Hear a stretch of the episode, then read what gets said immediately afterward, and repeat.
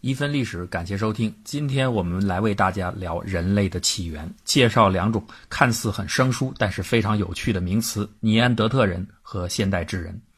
从进化论诞生之初开始，人们已经大概猜想到自己应该是从猿猴进化而来的，这是个非常直观也很容易理解的结论。而且这个理论传播的时间最久，所以大多数人对于人类起源都会有这么一个笼统的结论。但是如果只有这么一个粗糙的答案，显然是不能够说服人的。猿猴不可能是在一天时间内突然变成人的，这必然是个漫长的进化过程。因此，人类科学家的根本任务就是去还原人类进化的完整路径。当然，科学家不可能凭空去想象这个过程，他们只能依靠物证，也就是化石，来逐步解开这个谜题。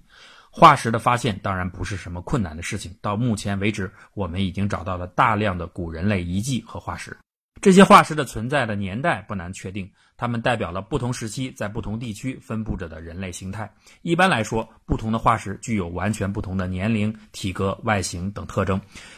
拥有了这些化石证据后，我们可以简单这么来理解啊：人类学家就好像找到了不同时期、不同地点的许多的古人，那么剩下的就是要用一种理论把这些古人之间的关系串联起来。那这个时候问题就来了。化石的先后顺序基本上是明确的，因为时间的测定相对是比较准确的。当然，这里要说明一下，所谓的相对准确，可能也有几千年甚至上万年的上下的误差。只不过，这样的时间误差区间放在几十万年甚至几百万年的人类历史演化当中，基本可以忽略掉。那么，除了时间外，化石发现的地点当然也是明确的。不明确的是这些古人类之间是近还是远的这种关系。在基因技术产生之前，人类学家唯一能够依靠的是解剖学特征，也就是化石标本的体貌特征，可以通过骨骼结构之间的特征相似程度判断不同化石之间的远近关系。但是这一点听起来容易，做起来很难。人是在逐步进化的，所以大量的身体特征并不是清晰可辨的。就以大腿骨为例，并不是说大腿长的两个化石就一定比较接近，因为你有可能找到的化石标本，它本来是一个大腿短的种族，可是你偏偏发现了其中的一个特例，它是长腿的，所以要避免这种误差产生，就要通过综合的特征比较，才能相对准确地判断古人类之间的关系。而做到这点，必须需要比较完整的化石。可是困难的是，许多化石其实都不完整，只有一小部分残缺的身体骨骼。因此，化石的完整性也就直接决定了它的研究价值。这就是为什么最有名的化石都是那些保存完整的样本的原因，因为它们提供的信息和特征更有意义。但是，这样的化石样本确实太少了，这就引发一个问题：少量化石之间的衔接性非常差。这就好比当一个作案现场发现的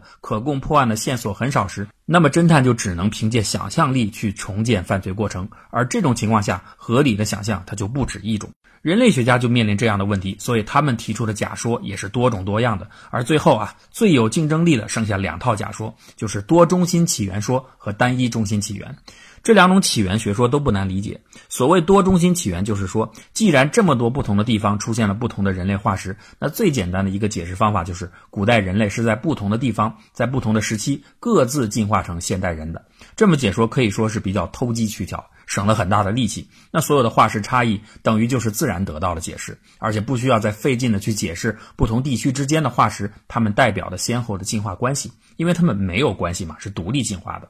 而且这种解释产生的背后也有种族主义的元素，因为这就代表了白人、黑人、黄人这些各种人种，它天生就是不一样的。然而呢，也有许多人类学家有着强烈的直觉反对这种理论。因为现代人类，不管是黄种人、白种人还是黑种人，他们只是看起来外表有明显的视觉差别。从解剖学角度来看，他们其实完全是同一个物种。所以，如果人类是从多个中心各自独立进化，却最后成为了相差不多的、几乎相同的现代人，这样的可能性是非常低的。更有可能的是，人类从一个地方产生，然后通过迁移分布到不同地区，这就是单一中心起源说。而对于何处是起源中心，又分成了东亚起源和非洲起源等学派。随着证据的不断发现和研究的不断深入，主流人类学家逐渐统一的观点。人类是从大约五百万年前的非洲开始出现，由于东非大裂谷造成的地域分割，出现了南方古猿，从此开始进入了人科动物的历程。之后，在一百五十万年前进化为能人，开始学会制造工具；在二十万年到一百五十万年之间进化成为直立人；在三万年到二十万年之间成为早期智人；一万年到三万年之间成为晚期智人；一万年至今变成了现代人。我们熟悉的北京人，他就是直立人。可以看到，这个链条很好的描述了人类进化的整个历程，也揭示了人类是从非洲开始起源的事实。但是，关于起源是单一的还是多个的问题，始终还没有解决。造成最大困扰的，其实就是尼安德特人。尼安德特人是一种早期智人，生活在距今十三万到三万年前的欧亚大陆，因其化石发现于德国的尼安德特山洞而得名。从十三万年前开始，他们就统治着整个欧洲、亚洲西部以及非洲北部。但是在大约三四万年前，这些古人类却消失了。尼安德特人与现代人在外貌上的差异并不大，相对明显的区别是尼安德特人具有粗犷的眉弓和突出的后脑勺，这个后脑勺非常大。根据复原图来看，即使在今天，一个尼安德特人如果按照当今的打扮走在伦敦大街上，也不会让人觉得很突兀，顶多是大家觉得他有点土气就是了。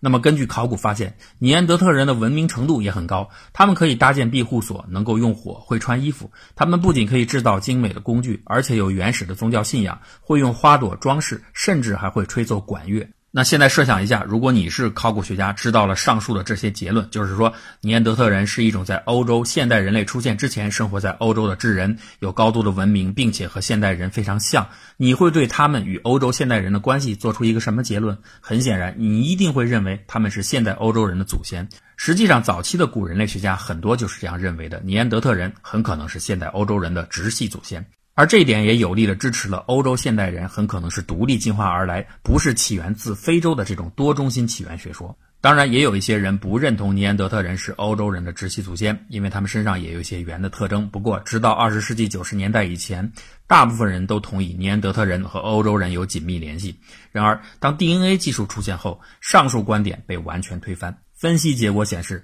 尼安德特人并不是今天任何一个现代人种的直系祖先。现代人类的祖先的确来自非洲。尼安德特人和现代人不同种，他们和现代人是平行进化的一个种群。他们最后的结局不是演化成了今天的我们，而是走向了最后的灭绝。至于尼安德特人是如何灭绝的，又有很多种说法。比如，有人认为他们是被后来进入欧洲的智人，也就是现代人类的先祖给灭绝的。例如，两千年在西班牙阿斯图里亚斯的地下洞穴里就出土了几具四点三万年前的尼安德特人的骸骨，这些骸骨里就有一些骨头有被切割和撕扯下来吃肉的痕迹，这说明尼安德特人很可能因为饥饿相互吞食，也有可能他们被智人给猎食了。还有一些说法认为他们是被现代人逼到了荒野当中，最后逐渐灭绝。总之，一个结论，他们是在现代人类的压力下消亡掉的。但是后来进一步的分析又让事情显得更复杂。分子人类学家随后有了一个令人惊讶的发现，就是现代欧亚人的染色体当中有百分之一到百分之四的基因是来自尼安德特人。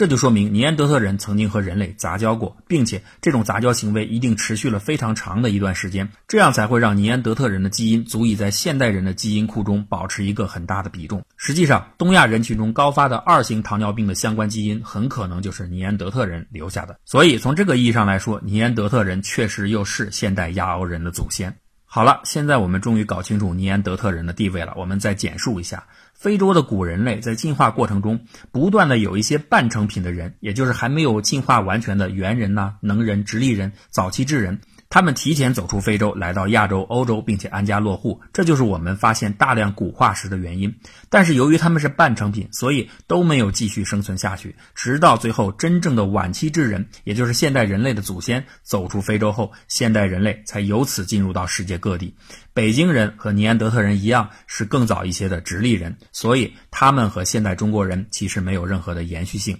不过，中国有不少研究者对此是有争议的。不少研究专家仍然相信，东亚的智人当中至少有一部分是在本地独立进化而来的。当然，这不是空口白说，也是有凭据的。例如，近期在湖南道县发现的四十七枚牙齿化石，经过测定，它就属于现代人类，距今约八至十二万年。这说明中国地区早于欧洲三到七万年就出现了现代人，而那个时候欧洲还没有出现现代人呢。而这个矛盾意味着什么呢？那就是按现在的证据逻辑分析，只有两种解释：要么现代人是从亚洲迁往欧洲的，要么东亚人是从早先出来的那些半成品独立进化成现代人的。也就是说，东亚有可能是人类的另一个起源。自然期刊的编辑就评论到，这个发现从本质上改变了我们对亚洲现代人类起源的认知。所以你看，本来清晰的结论又被来自中国的证据给彻底搞乱了。对此，我只想评论一句：中国真是个神奇的地方。文明出现以后，它跟别人的进化过程不一样；文明出现前，它跟别人的起源也不一样。不管如何，我们仍然期待最后的答案。